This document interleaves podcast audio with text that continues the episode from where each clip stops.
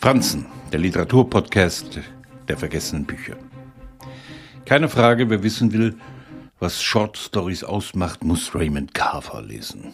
Dieses Gespenst, das überall herumgeistert und auf den sich so viele Autorinnen und Autoren gerne beziehen.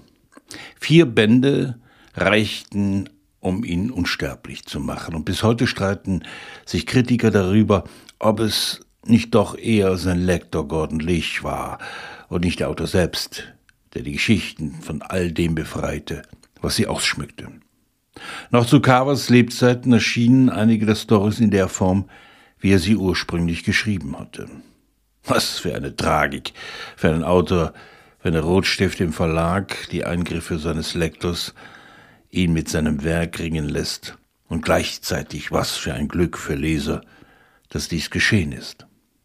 Carver wurde so zum Autor des Unausgesprochenen, des Weggelassenen, der zwischen den Zeilen vom Miteinander erzählte.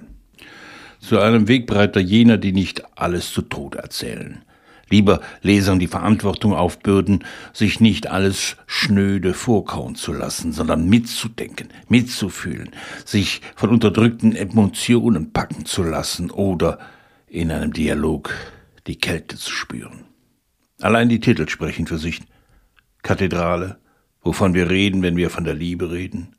Warum tanzt ihr nicht? Und würdest du bitte endlich still sein, bitte? Kein Wunder, dass Carver, der auch Lyriker war und sich darauf verstand, Zeilen so zu formen, dass sie wie in die Realität vernäht wirkten, dem Alkohol verfiel. Er widmete sich dem Vollzeittrinken und gab das Schreiben eigenen Angaben zufolge auf. Es blieben Teilzeitjobs an Universitäten und Rückfälle. Carver besiegte den Alkohol schließlich, womit sein eigenes Leben wie eine seiner Stories klingt. Es wurde nicht auserzählt. Mit 50 starb er an Lungenkrebs.